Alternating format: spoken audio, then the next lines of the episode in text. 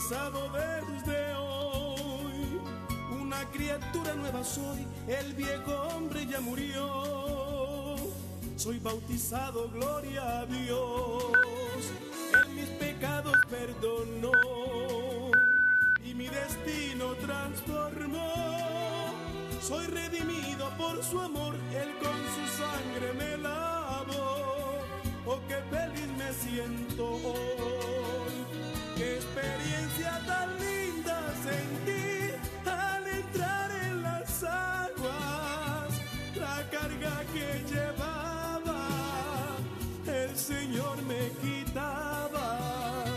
Me sentí tan distinto y lloré al salir de las aguas. Un alivio profundo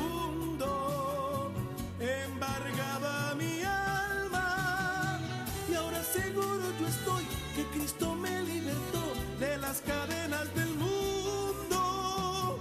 Y esa carga de maldad que me inducía a pecar fue sepultada en las aguas.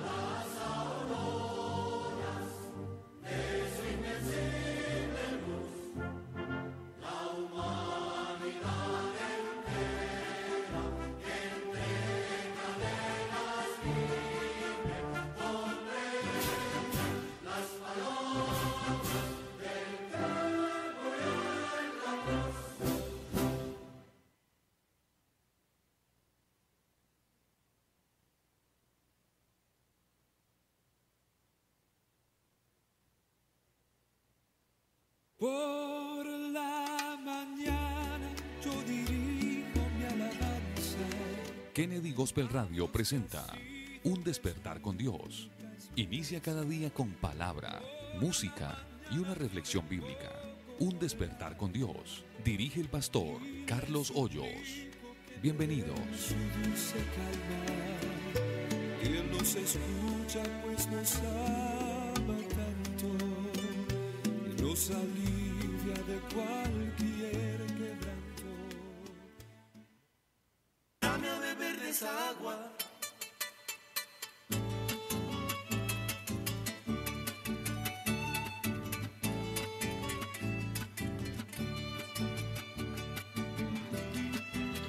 Hermanos y amigos, Dios les bendiga. ¿Cómo amanecieron? Qué alegría poderles saludar en esta mañana en el nombre más grande que hay, en el nombre bendito de Cristo Jesús. Es un día maravilloso y hoy tenemos el privilegio de disfrutar de otro espacio importante como es el pastor responde. Estoy dando la bienvenida a Michael. Michael, Dios le bendiga. ¿Cómo amaneció? Mi pastor te lo bendiga, bueno, muy bien, eh, gracias a Dios. Aquí estamos nuevamente eh, leyendo todas las preguntas que, que ustedes tienen. Un saludo muy especial para, para usted, para la hermana Merceditas que está acá, el hermano Andrés que está en el chat y ahí en el máster. A todos ellos Dios los bendiga y bueno, estaremos acá muy atentos a todas sus preguntas y todas sus inquietudes. La idea es motivar a que compartan, ¿cierto? A que compartan porque está un clic de hacer llegar el mensaje de Dios a alguien que lo necesita. Mi estimado Andrés, Dios le bendiga. ¿Cómo amaneció el día de hoy? Amén, pastor. Bien, gracias a Dios. Eh, agradecido con, con el Señor por todas las bendiciones que nos da y porque podemos escuchar hoy palabra y aprender de, de la mano de, de ustedes y dándole la bienvenida a todos los hermanos y amigos que nos escuchan a esta hora, que Dios los bendiga. Es una bendición. Igualmente está con nosotros la hermana Merceditas. Hermana Mercedes, Dios la bendiga. Dios les bendiga, mis hermanos. La gente la pregunta. Gracias a Dios. Y estaba de- de- en un evento en Medellín y todo el mundo le conoce. Conocen a la hermana Mercedes, me dijeron, la próxima vez tráigala. Amén. Ahí tiene pues hermana Mercedes. Dios les bendiga, mis hermanos, todos hermanos y amigos que están en nuestra amable audiencia, que están allá en sus hogares. Qué bendición poder estar con ustedes en esta mañana para compartir la palabra del Señor Jesucristo. Recuerden que hoy es el pastor responde. Hay muchas preguntas que ya Muchas. han llegado. Y bueno, sin duda alguna, eh, van a llegar otras más. Pero comencemos con la primera, hermano Michael. Así es, pastor, tenemos acá una preguntita desde muy temprano. Dice, buenos días, pastor, Dios lo bendiga. Mi pregunta es, ¿cuál fue la necesidad de que ocurriera la transfiguración? ¿Moisés y Elías están en el cielo o solo volvieron para ese momento específico? Bueno, si lees San Juan capítulo 3, verso 13, dice, nadie subió al cielo sino el que descendió del cielo, el Hijo del Hombre que está en el cielo. Y lo ha dicho Jesucristo. Eso le dice a usted que no hay nadie de los mortales en el cielo. Ahora, de los humanos. Ahora, ¿por qué aparecieron ellos? Bueno, eso tiene una connotación muy importante en la revelación de Jesús como lo que Él es. Porque hasta ese momento la gente siempre vieron en Jesús un maestro, un líder, un caudillo político. Pero lo que Jesús está mostrando allí es su gloria. Si usted lee bien el pasaje, encuentra de que la gloria de Dios llenó aquel lugar de tal manera que era más resplandor que el, que el mismo día. Y han aparecido Moisés y Elías porque es la forma de que se cumpliera lo que estaba escrito o lo que está escrito en el capítulo 24 del Evangelio de Lucas, cuando Jesús va y rumbo a Emaús con unos compañeros del camino y les dice, era necesario que se cumpliera lo que estaba escrito de mí en la ley de Moisés, en los profetas y en los salmos. Entonces, la necesidad de la transfiguración buscaba hacer consciente a los que con él estaban en el monte de la transfiguración que él era el cumplimiento de la ley y los profetas. Por eso les permite, no es que ellos vinieron, no, es una visión que Dios les permite a ellos ver. Una cosa es que Dios me permita ver algo, otra cosa es que sea una realidad lo que yo estoy viendo. Porque todos sabemos que en el orden bíblico, pues los mortales como tal, tenemos un ciclo sobre la faz de la tierra, morimos y esperamos la resurrección. El caso de Moisés, pues ya usted sabe que lo enterró Dios mismo, y el caso de Elías fue llevado por un carro de juego, dice, ¿no? Pero lo que está establecido, según dice la escritura, es que todos los hombres mueran una sola vez y después de esto el juicio. Y en la Biblia aparecen, por ejemplo, resurrecciones en el Antiguo Testamento y resurrecciones en el Nuevo Testamento. Pero eso no quiere decir que esa gente está viva. Ellos cumplieron su ciclo. Fue un momento donde Dios deja ver uno de sus milagros y luego la persona común y corriente tiene que ir al lugar de donde fue tomado, que eso es lo que dice Eclesiastés. Entonces hay que tener en cuenta el sentido de la transfiguración. Era la forma de generar conciencia en los discípulos que estaban con Jesús acerca de que Jesús es el cumplimiento de la ley y los profetas. Y recuerde, fue una visión que Dios les permite tener. Amén. Pastor, nos escriben desde Venezuela y nos preguntan, le preguntan al pastor si es verdad que el árbol de la ciencia del bien y del mal es, es el cannabis Sí. o la marihuana. Quiero saber si esto es verdad, pastor. Y también dicen que es el ajenjo. ¿La Biblia qué dice al respecto? Con respecto a esa pregunta es muy importante aclararles que la Biblia no dice qué clase de árbol del que nosotros conocemos era. Algunos dicen inclusive que era un árbol de manzana, ¿no? Pero realmente La lo que allá tampoco dice que era de manzana. tampoco es una figura que utiliza la Biblia para mostrar en sí la obediencia del hombre. Dios le ha dicho al hombre qué puede hacer y qué no puede hacer.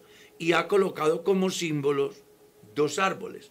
Uno, el árbol de la ciencia del bien y del mal, y el otro, el árbol de la vida.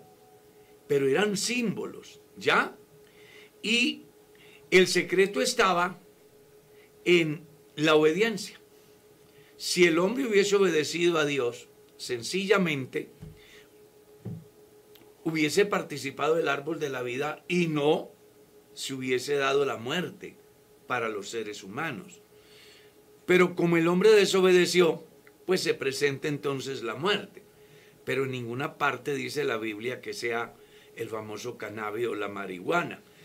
Con respecto al ajenjo, en el capítulo 11 del libro de Apocalipsis, ustedes van a leer acerca de una estrella que, bueno, cae y dice la Biblia que contamina las aguas volviéndolas amargas como el ajenjo, amargas de tal manera que la gente muere.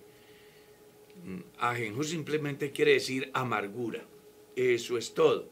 Y también es una planta que la gente utiliza en el tiempo moderno, pero en ninguna manera quiere decir que ese fuera el árbol de la ciencia del bien y del mal. Esos ya son invenciones de los seres humanos, como los que dicen que fue un árbol de manzano. Igual, eso no tiene asidero en la palabra de Dios. Pastor, acá nos hacen una preguntita en, en estos programas eh, acerca del deporte en los hijos, el fútbol, el taekwondo, que si está mal. La Biblia dice que, eh, que el deporte pues siempre fue parte de la vida cotidiana de la humanidad. Pablo habló diciendo que no todos los que corren en el estadio, ¿ya? Y él luego dice, corred, porque él dice, aquellos corren por una corona corruptible, pero los cristianos por un incorruptible. Y habla de el cristiano que corre por esa corona incorruptible. En otra parte, el apóstol Pablo dice que el ejercicio corporal para poco es provechoso. Es obvio que tiene una connotación en el sentido de qué es lo más importante, si lo espiritual o lo material. Pero siempre será mejor que nuestros jóvenes mantengan ocupados haciendo deporte y no frente a las pantallas, frente a la internet, que lo único que hace es, de alguna manera, cuando no se le da un correcto uso, daño a nuestros jóvenes, a nuestros niños. Entonces, el deporte no es malo, dependiendo de la forma como se ejerza. Ahora, hay deportes que realmente sí son muy violentos y que uno dice, bueno, un cristiano no debería de estar ahí. Sin embargo, conozco casos de cristianos que practican esos deportes. Creo que todo deporte es bueno siempre y cuando vaya sin el sentido de, ¿cómo decir?, de saciar la ira.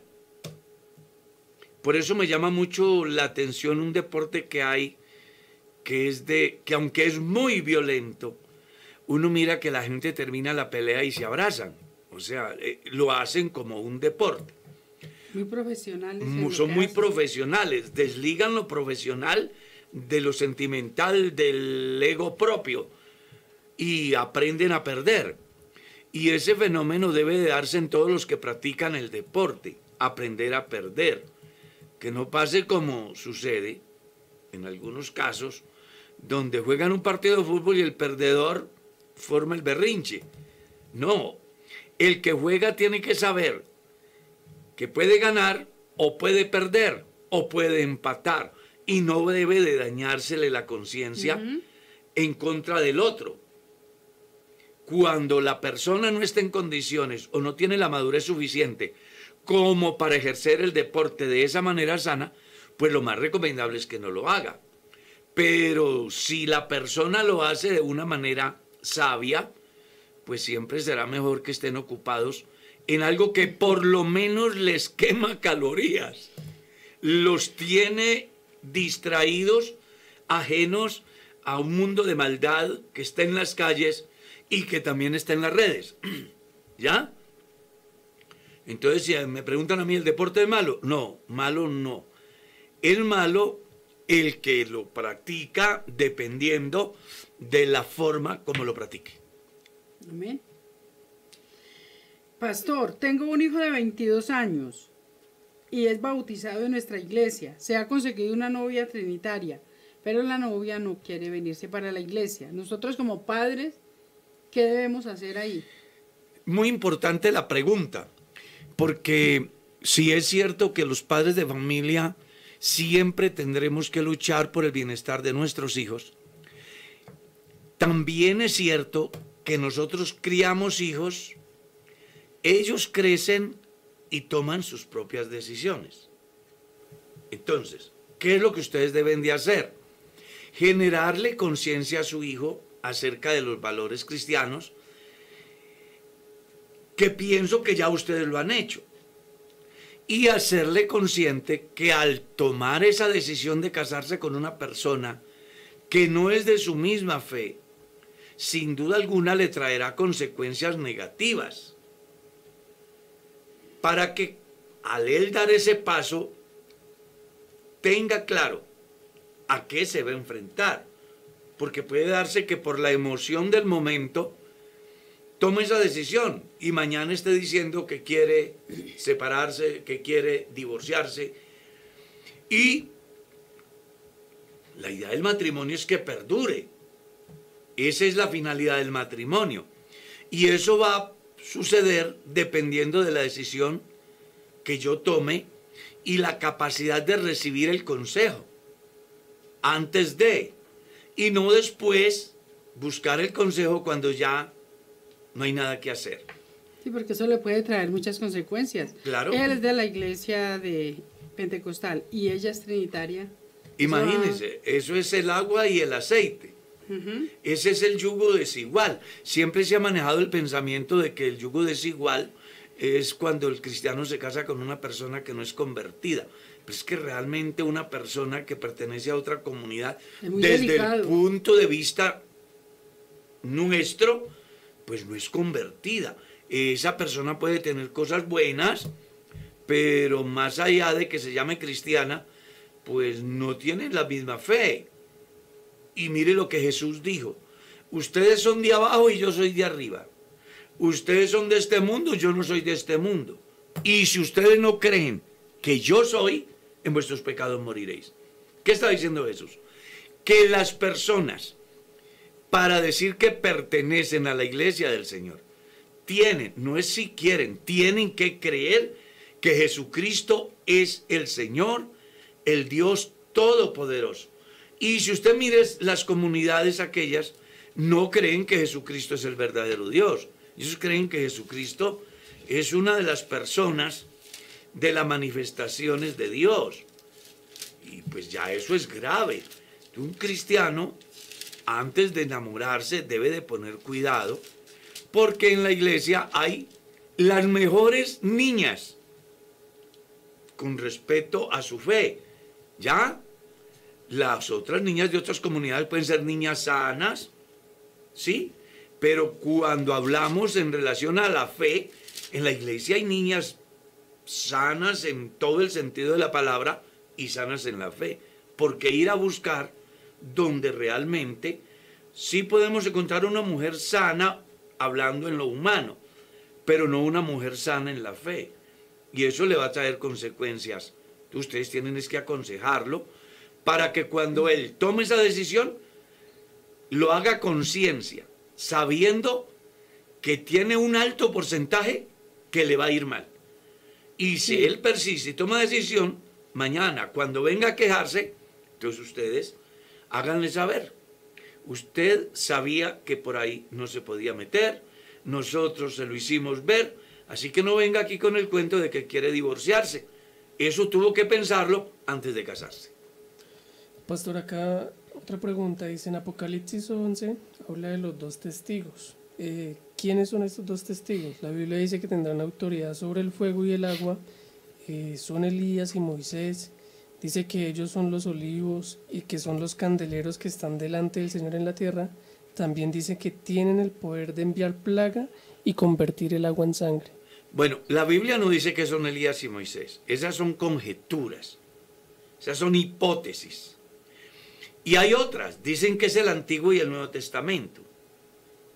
Y hay otra, que es Israel y la iglesia, pero son conjeturas. Esas deducciones surgen en razón a que hay dos personajes en la Biblia que hicieron eso, que es Elías y Moisés. Otros dicen que es Enoch y Elías. Pero realmente la Biblia no define el nombre de esos dos testigos. Simplemente son dos personajes que aparecerán en la semana 70 de Daniel para profetizar al pueblo de Israel y pues aparecen con esas características. Algunos piensan que Dios va a traer a Moisés y Elías o a Enoch y a Elías, pero Dios no mm, enseña que eso sea así. Mm, la Biblia no dice que son. Lo que digo ya es un concepto muy personal. Pienso que Dios no tiene necesidad de resucitar a nadie para que haga algo. Dios levantará a dos personas en ese tiempo que cumplirán esa función y que tendrán esas características. Ahora bien, si a Dios se le ocurriera resucitarlos y traerlos a cumplir esa función, pues tampoco estamos en condiciones de cuestionar, porque al final Dios es soberano y Él hace lo que quiera y cuando quiera y donde quiera y nadie puede decirle nada. Pero bíblicamente no se puede mostrar que sea Moisés y Elías. Pastor, una hermana me pregunta, y yo le paso la pregunta al pastor, ¿qué se necesita o cuáles son los requisitos para una hermana ser esposa de pastor? Primer requisito, que un pastor se enamore de ella. Listo. Creo que ese es el primero y único requisito. Y para que eso suceda, si es un pastor, ella tiene que haber reunido algunas cosas como ser convertida al Evangelio. Porque si un pastor se llegase a enamorar de una mujer no convertida, no podría ser pastor. ¿Ya? Entonces, el único requisito es que sea una mujer convertida al cristianismo. Cuando hablo de conversión estoy hablando de una mujer idónea, una mujer ejemplar, una mujer de buen testimonio, una mujer piadosa. Eso es todo. Y con esto quiero hacer claridad porque sé que hay esposas de pastores que viven frustradas porque les estigmatizan a causa de que no son conferencistas, que no son predicadoras, y entonces algunos, inclusive sus esposos, se sienten como de alguna manera desfavorecidos, pues piensan de que la mujer debe de ser como es el pastor. Y es bueno que se comprenda que en la iglesia no existen pastoras, existe pastor. Eso es lo que maneja la iglesia. Y la iglesia lo hace basado o basándonos en lo que está escrito en el capítulo 4, el verso 11 de la carta a los Efesios. Y él mismo constituyó a unos apóstoles, a otros profetas, a otros evangelistas y a otros pastores y maestros.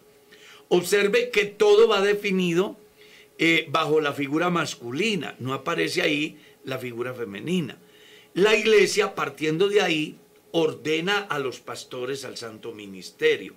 Entonces la esposa del pastor no es pastora, como la esposa del médico no necesariamente es médico, como la esposa del ingeniero no necesariamente es ingeniera. ¿Ya? Entonces es bueno que también establezcamos eso. Algunas comunidades religiosas permiten que las mujeres sean pastoras, pero hasta hoy en la iglesia nuestra no existe eso. Y creo que difícilmente sucederá. Entonces, para ser esposa de pastor, lo único que necesitas es que seas una mujer temerosa de Dios, que un pastor se enamore de usted y que se case. No necesita ser una predicadora, ni un evangelista, ni yo qué sé, ni una conferencista. Cuanto necesitas es ser maestra del bien. Y para ser maestra del bien, recuerde lo que dice Merceditas, se enseña más viviendo que hablando. Muchas mujeres hablan con sus hechos, como lo dice Proverbios 31, ¿no? Muchas mujeres hicieron el bien, mas tú sobrepasas a todas. Alábenle las obras de sus manos y en las puertas sus hechos. Eso es lo que dice. Entonces uno llega a la conclusión de que pueden haber mujeres que mueven muy fácil la lengua, pero dejan mucho que desear en su testimonio. Hay otras que no hablan, pero viven la vida cristiana. Y yo, en mi caso personal, pienso que la mejor esposa para el pastor es aquella buena esposa, buena madre, buena cristiana, buena ciudadana, que cumpla con sus deberes en los campos que le compete como peregrina que va en pos de una patria mejor y que está al lado de su esposo para apoyarlo en las decisiones ministeriales. Pastor, ¿en el día de hoy hay maldiciones generacionales? Bueno, según el Éxodo capítulo 20, ustedes encontrarán que una de las amonestaciones al pueblo de Israel fue, habló Jehová Dios a Moisés diciendo, yo soy Jehová tu Dios que te sacó de la tierra de Egipto de casa de servidumbre.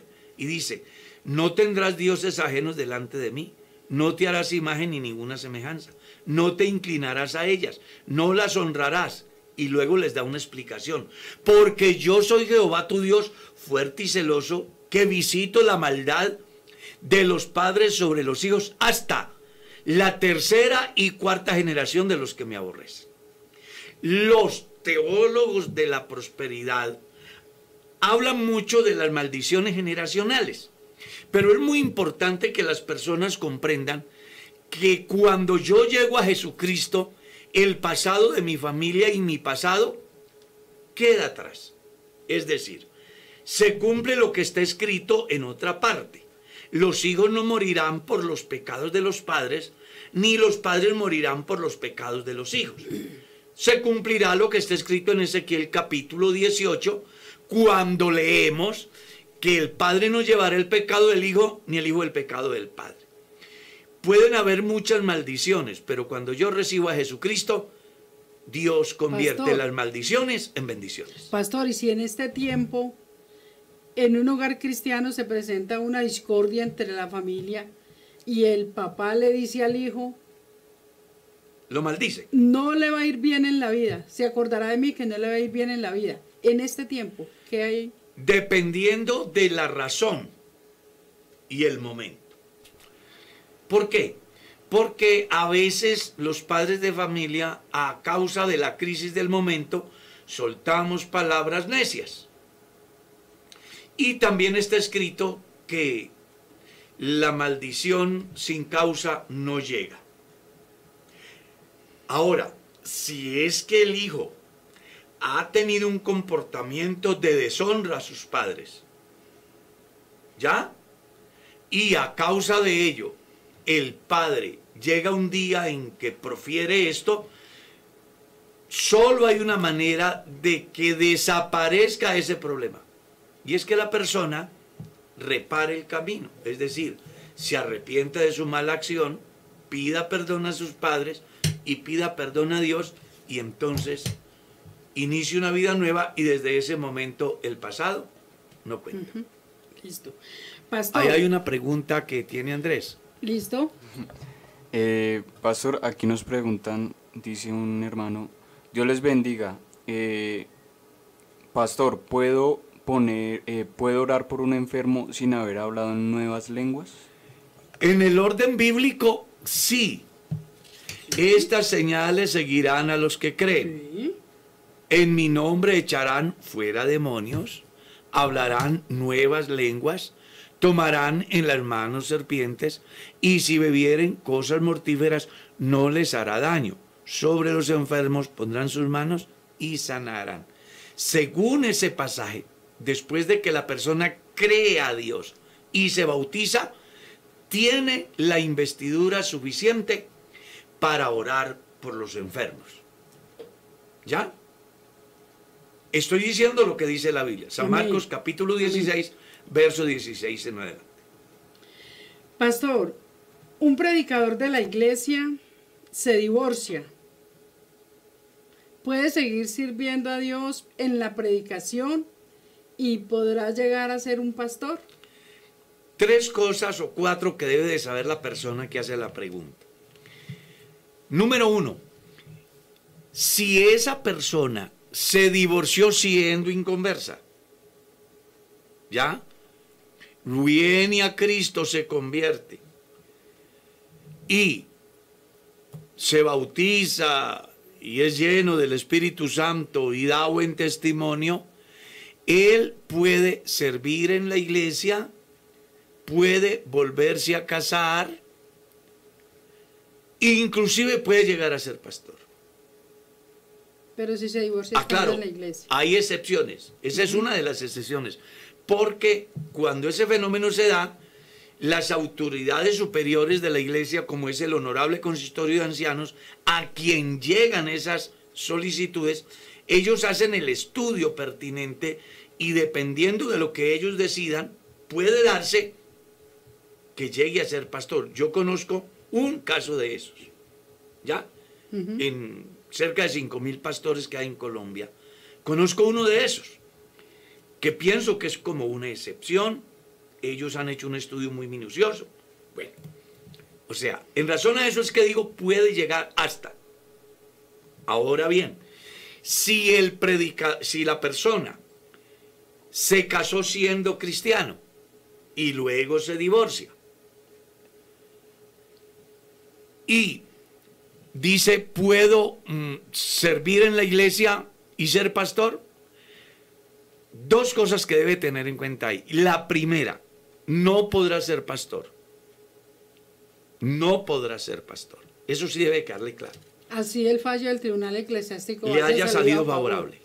Así le haya salido favorable. No Hasta hoy la iglesia no permite pastores divorciados, que habiendo sido mm, creyentes casados dentro de la iglesia, se divorcien y luego se sometan al tribunal eclesiástico y les salga favorable, esa persona podrá servir en la iglesia, Pero inclusive... sí puede ser predicador. Claro, en la iglesia puede inclusive ser si hasta el diácono. fallo le sale favorable Si, el, si el concepto le sale favorable. y si le sale desfavorable. Y si le sale desfavorable, le- el pastor de la iglesia no podrá hacerle ceremonia matrimonial y él no podrá desempeñar ninguna actividad dentro de la iglesia.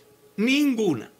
Y si el pastor de la iglesia llegara a hacerle ceremonia a esa persona que ha recibido el fallo desfavorable o el concepto desfavorable, ese pastor está en graves problemas.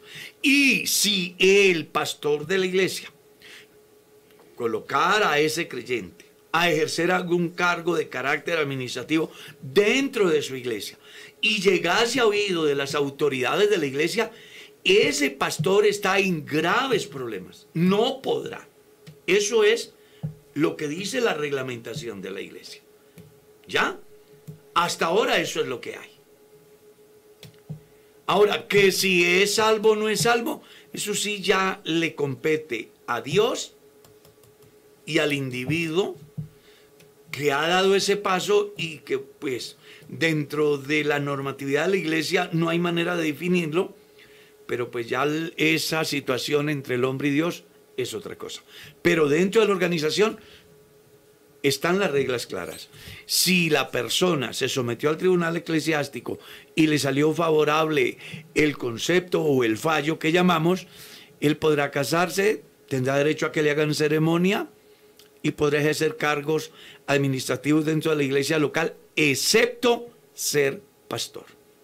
En caso de que le haya salido desfavorable, no podrá hacérsele ceremonia, ningún pastor podrá, ni tampoco podrá ejercer ningún cargo dentro de la iglesia local. Pastor, acá nos piden una explicación sobre segunda de Timoteo, capítulo 2, el versículo 17 y 18, eh, haciendo referencia a quién es, bueno, quién es Himeneo y Fileto. Bueno, son dos personajes que se apartaron de la fe diciendo que la resurrección ya se efectuó. Eso es lo que ahí está explicadito. Eran dos personajes de la iglesia. A ver, vamos a tratar como de ampliarle el conocimiento a la persona, porque sé que él quiere conocer algo más. Recuerde que Timoteo es un pastor, Pablo es superior, Pablo está instruyendo al joven Timoteo en el ejercicio del ministerio y Timoteo es el encargado de orientar la iglesia en Éfeso que ha crecido. Seguramente allá se han levantado dos personajes que tienen nombre, Emineo y Fileto. Algo así como decir Carlos y Michael, o como decir Felipe y Andrés, que estando dentro de la iglesia toman una decisión apóstata. Se apartan. Se apartan. Se desvían de la verdad. Se desvían de la verdad. A eso es a lo que él se refiere. Sigamos. Em, pastor, me gustaría saber de dónde venían los hijos de Dios que dice en Job 1.6.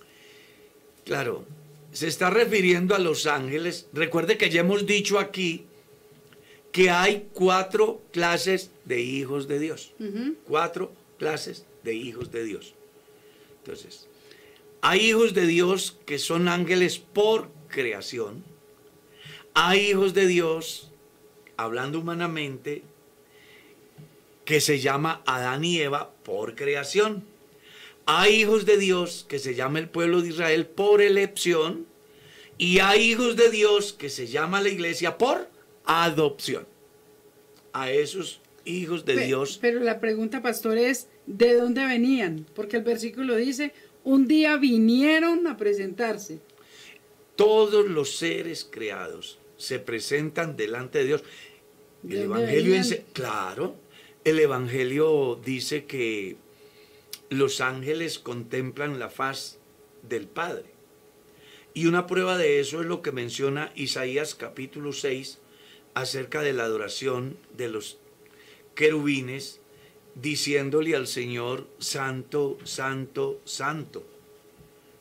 Entonces, recuerde que esos que aparecen ahí están precisamente relacionados con aquellos que son hijos de Dios por creación, entre ellos los ángeles, los hombres, Israel, la iglesia. Para ese tiempo no estaba la iglesia. Para ese tiempo no estaba el pueblo de Israel todavía, como pueblo heredero a la promesa. Entonces, sin duda alguna, se estaba refiriendo a estos seres espirituales. Sigamos. Eh, pastor, Mientras ahí encuentra, la, aunque la tiene, quiero aprovechar la oportunidad para saludar a toda la iglesia en el Popular 1 en Medellín, a todos los antioqueños que me siguen en las redes sociales, No solamente al los pastor Guillermo. pastor, mucha gente. Hay mucha sigue. gente en todo el mundo. Al pastor de Yarumal, de la iglesia central, a esa familia pastoral de la iglesia del Popular Uno que me trataron como a un ángel. Yo les dije que los iba a saludar hoy y no podía dejar pasar esta oportunidad. Un abrazo para el pastor, su esposa y sus hijos que son pastores y esa iglesia maravillosa del Popular. Ahora sí, sigamos. Andrés. Eh, pastor, nos pregunta un hermano diciendo, Dios les bendiga hermanos, que si la pregunta es si en el cielo eh, nos vamos a reconocer los unos con otros. Hay dos hipótesis al respecto. Una, que sí nos vamos a conocer. Y pues lo hacen inclusive en las ceremonias fúnebres. Eh, exhortan a los allí congregados diciéndoles que, bueno, si quieren verse con ese ser querido, pues deben de seguir los pasos que éste dejó. ¿Mm? Esa es una hipótesis. La otra es que en la resurrección ni se casarán ni se darán en casamiento, porque seremos como los ángeles, espíritus hechos perfectos. Como también dice en otra parte, de lo primero no habrá memoria ni vendrá al pensamiento. Son dos hipótesis diferentes.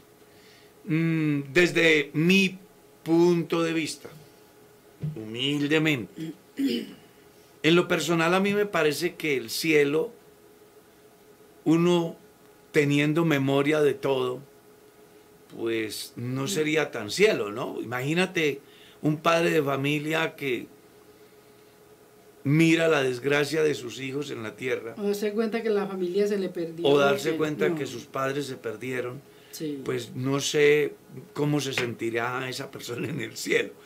Cuando el pensamiento que tenemos nosotros de cielo es lugar de regocijo, de alabanza, de alegría, de bienestar, de paz, de adoración. Entonces, es, es mi manera de pensar. Respeto mucho lo que otros piensen. Por eso le planteo las dos hipótesis. Son muy respetables. Usted sabrá ahí mm, en cuál de ellas se ocupa. En mi caso personal, yo lucharé porque yo y mi casa seamos Amén. salvos para estar en la presencia de Dios. Independientemente de que haya memoria de lo de aquí o no haya, yo pueda tener una verdadera paz eterna en el cielo. Porque una paz en el cielo, sabiendo que los hijos o la mujer o los padres o los hermanos se No hay condenaron, paz, no hay paz, no no hay habría paz. Pastor, ¿qué consejo daría la iglesia acerca de la celebración del amor y la amistad? Pues son fiestas sociales, Sí. comerciales. Eso no tiene ninguna connotación, excepto la que usted quiera ponerle. Sí. Porque también hay gente que le pone misterio a todo, ¿no? Yo recuerdo que una vez me visitó un amigo que hablaba mucho de los subliminales.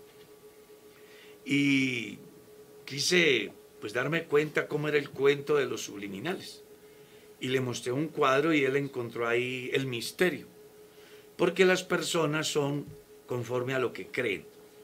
Entonces, si una persona piensa que invitar a almorzar a alguien el día lunes es pecado, pues según Romanos capítulo 14 Le es es pecado. pecado. Pero si piensa que no es pecado, no es pecado. Si piensa que regalar una flor el día martes es pecado, seguramente será pecado. Pero si piensa que no es pecado, pues no es pecado. La Biblia dice, si nuestra conciencia no nos acusa, mayor que nuestra conciencia es Dios. Entonces las personas tienen que aprender a librarse de tantos prejuicios que afectan a los cristianos y que los desvían del verdadero sentido del cristianismo para echar mano a cosas que no tienen sentido, que reflejan la inmadurez, la niñez. ¿Ya? Entonces, por ejemplo, encontramos cristianos que dicen que no se puede sacar un día que para invitar a mamá a almorzar, porque pues eso ya es algo malo. O que no se puede sacar un día para llevar a papá al centro comercial y comprar un vestido porque eso es malo. Entonces, un día se levantarán diciendo, no me puedo levantar hoy de la cama porque es pecado.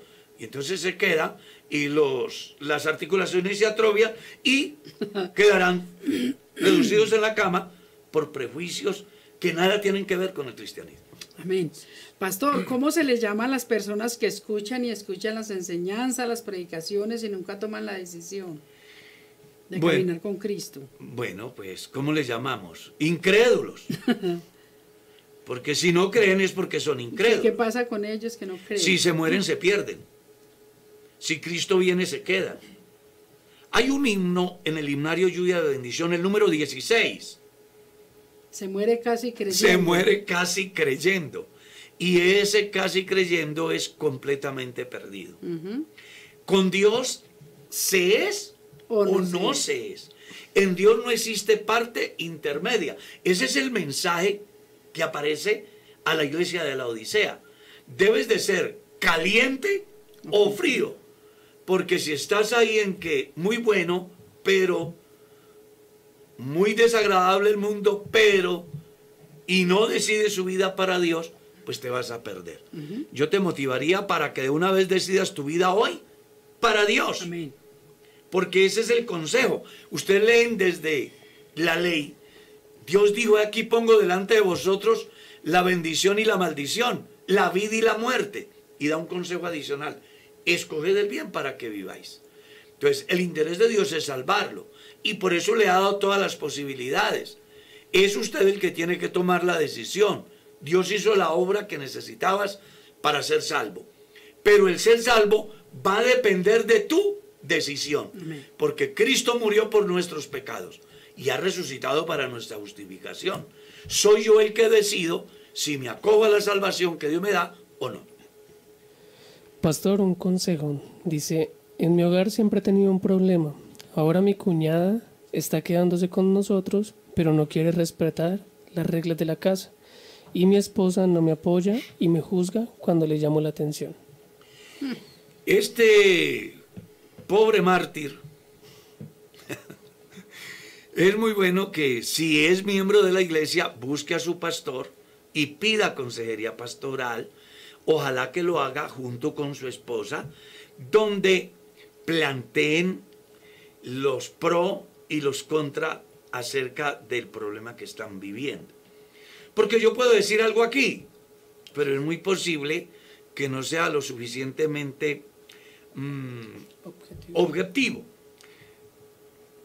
Creo que todas las parejas deben de entender que hay una escala de valores. Dios, mi familia, mi iglesia. Con eso quiere decir que terceras personas no deben de intervenir ni afectar la buena marcha de la familia.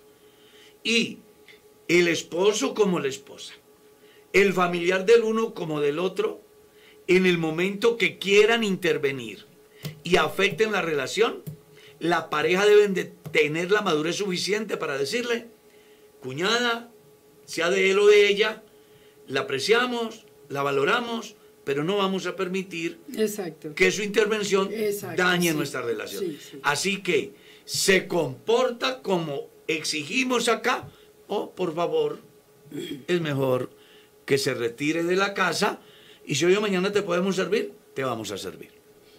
Sigamos. Pastor, hay una persona, alguien me hizo una pregunta que yo no pude responder y entonces él la hace. Ayúdeme, pastor. Hay una persona que está a punto de morir y necesita el bautismo.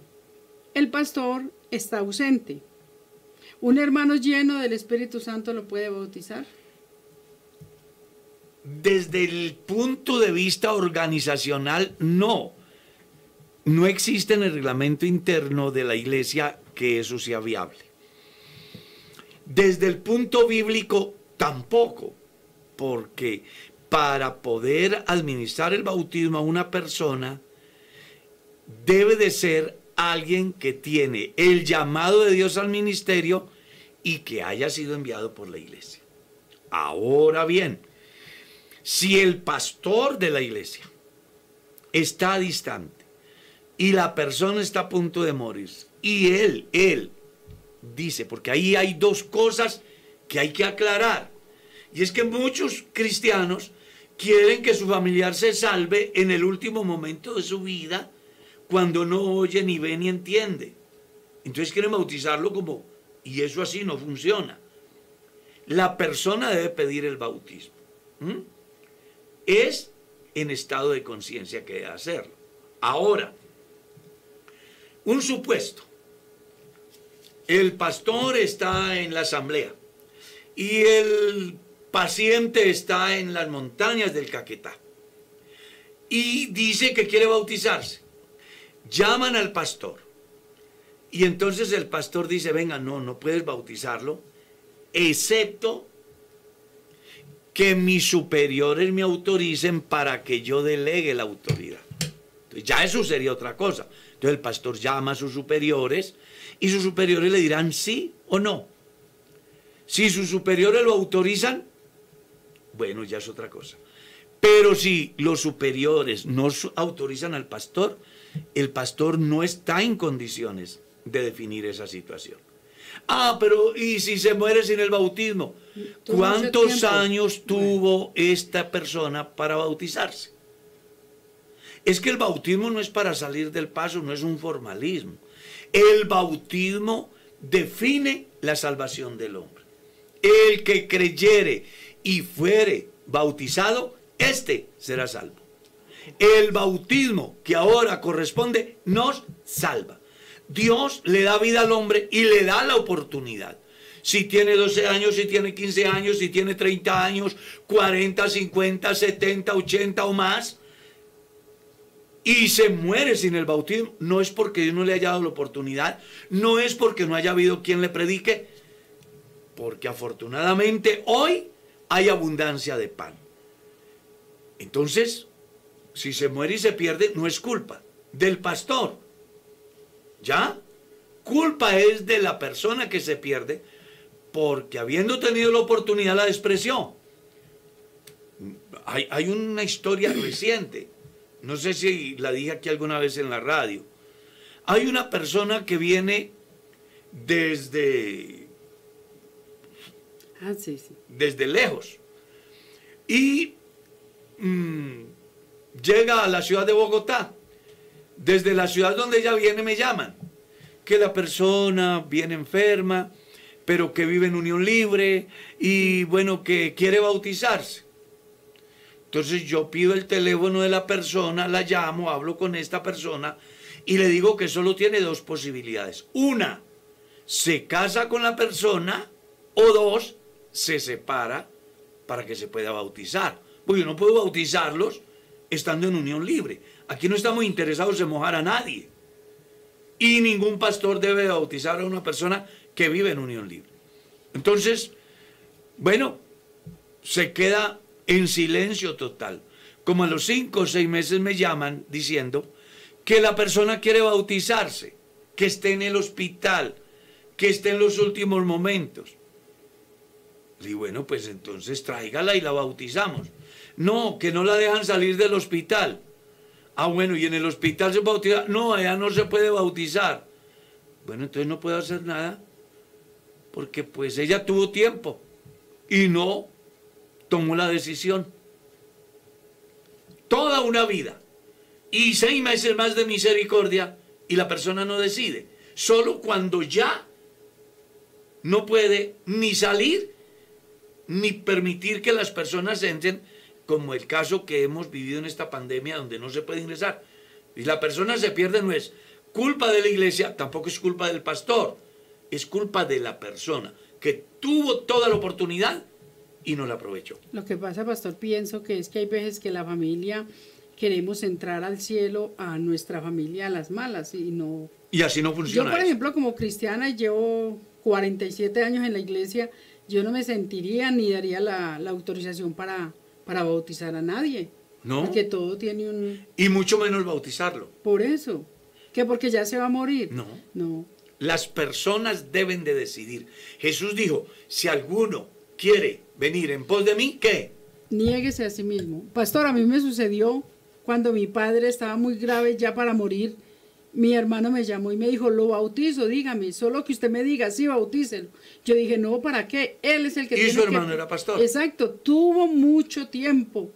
Y ya a la hora de la muerte, bauticémoslo, bauticémoslo. Y no, es el enfermo el que pide el médico. Claro. Y mi papá murió sin bautizarse, lamentablemente, pero ¿para qué le íbamos a mojar? Exactamente. Vamos con la última. Pastor, acá hay otra preguntita referente a lo que estábamos hablando también anteriormente. Y dicen, ¿tendremos conciencia en el cielo? Porque entonces, ¿cómo seremos recompensados por lo que hicimos? Bueno, eso ya lo entenderemos cuando estemos allá. Por eso yo les planteé dos hipótesis. Si usted piensa que allá se va a conocer con su familia y con eso es respetable, algunos lo piensan así. Aquí lo más importante, me parece a mí, no es estar pensando si sí o si no, sino ser salvos. Después de que seas salvo y estés allá, despreocúpate por el momento de lo demás, que lo importante es ser salvo. Y afortunadamente Cristo hizo la obra para nuestra salvación. Es a usted y yo a quien nos corresponde dejarnos salvar de Dios. ¿Ya? De ahí para allá, despreocúpate. El tiempo se nos fue. Vamos a orar por las personas. Todos los que han hecho preguntas y no hemos podido dar respuesta hoy, Hay muchas. el próximo jueves estaremos de nuevo aquí tratando de ayudar. Aclaramos, las respuestas que se dan acá no son la última palabra, porque usted puede tener un punto diferente de vista y yo lo respetaré.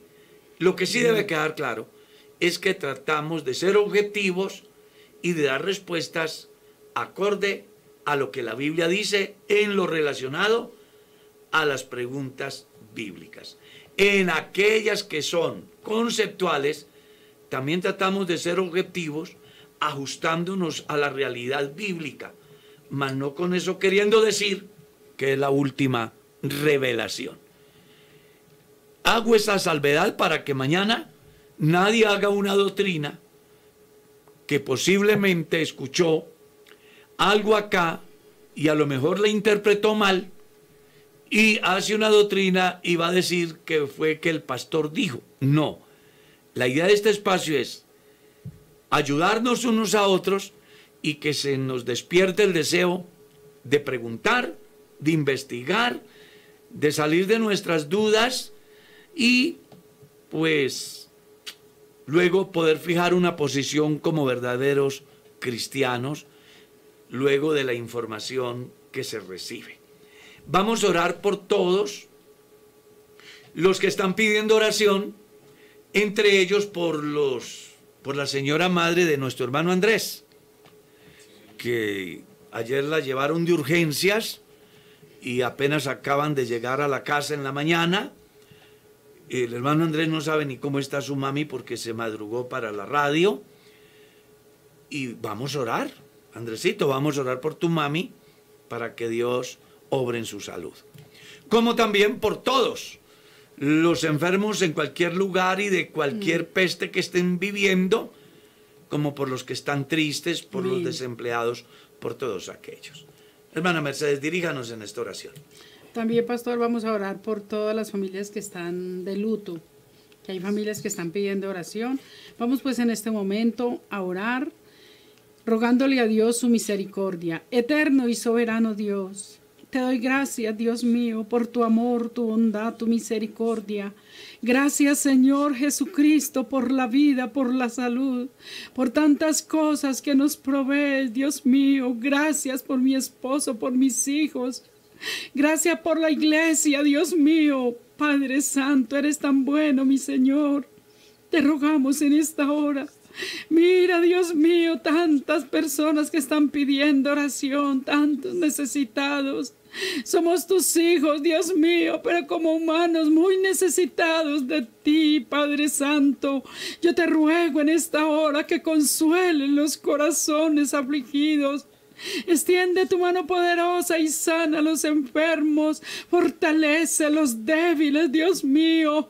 Da fuerzas a aquellos que no tienen fuerzas. Obra maravillosamente a favor de tu iglesia, Dios mío, a favor de tus hijos, Señor. Bendice la iglesia aquí en Kennedy, Dios mío. Bendice cada uno de tus hijos, Señor. Que nunca falte tu misericordia y tu verdad. Que nunca falte tu favor sobre tu pueblo. Te lo rogamos en tu nombre santo, mi Jesús. Aleluya, Dios. Bueno, nos vamos, hermana Mercedes. Amén, amén, pastor. La pasamos muy bien, gracias a Dios. Así es que los invitamos para el próximo jueves. Estaremos de nuevo con ustedes en El Pastor Responde. Mi estimado Michael. Así es, pastor. Bueno, a todos Dios los bendiga y los esperamos también el día de mañana en un despertar con Dios. Seguimos con el estudio de la Biblia. Seguimos con el estudio que está muy interesante, así que a todos Dios los bendiga. Hermano Mercedes, hermano Andrés, pastor y bueno, a toda la audiencia que tengan un excelente día de la mano del Señor hoy. Mi estimado Andrés. Amén, pastor. Bueno, dándole gracias a Dios por, por esta oportunidad que nos dio de aprender de su palabra y de ayudar a los hermanos a de alguna manera resolver algunas dudas que ellos tenían y deseándole a todos los hermanos y amigos que nos escucharon, incluyendo al pastor, a su esposa y al hermano Michael, que Dios nos bendiga y tengamos un excelente día en el nombre del Señor Jesús. Y vamos a seguir confiando que la señora madre de nuestro hermano Andrés se va a recuperar. Amén, amén. Ese es nuestro deseo. De mi parte, gracias por estar ahí. Y gracias a todos los canales que hacen posible que muchas personas escuchen estos programas. Dios les bendiga y un feliz día. Recuerden, hoy hay un gran culto de oración y enseñanza bíblica. Amén, amén. Así que todos para el culto. Tenemos todas las medidas de bioseguridad. Aprovechemos el tiempo. Los días son malos. Feliz día. Por la mañana yo dirijo mi alabanza. Kennedy Gospel Radio presentó Un despertar con Dios. Inicia cada día con palabra, música y una reflexión bíblica. Los invitamos para que nos sintonice mañana, a esta misma hora y por esta misma emisora. Él nos escucha, pues nos ama tanto.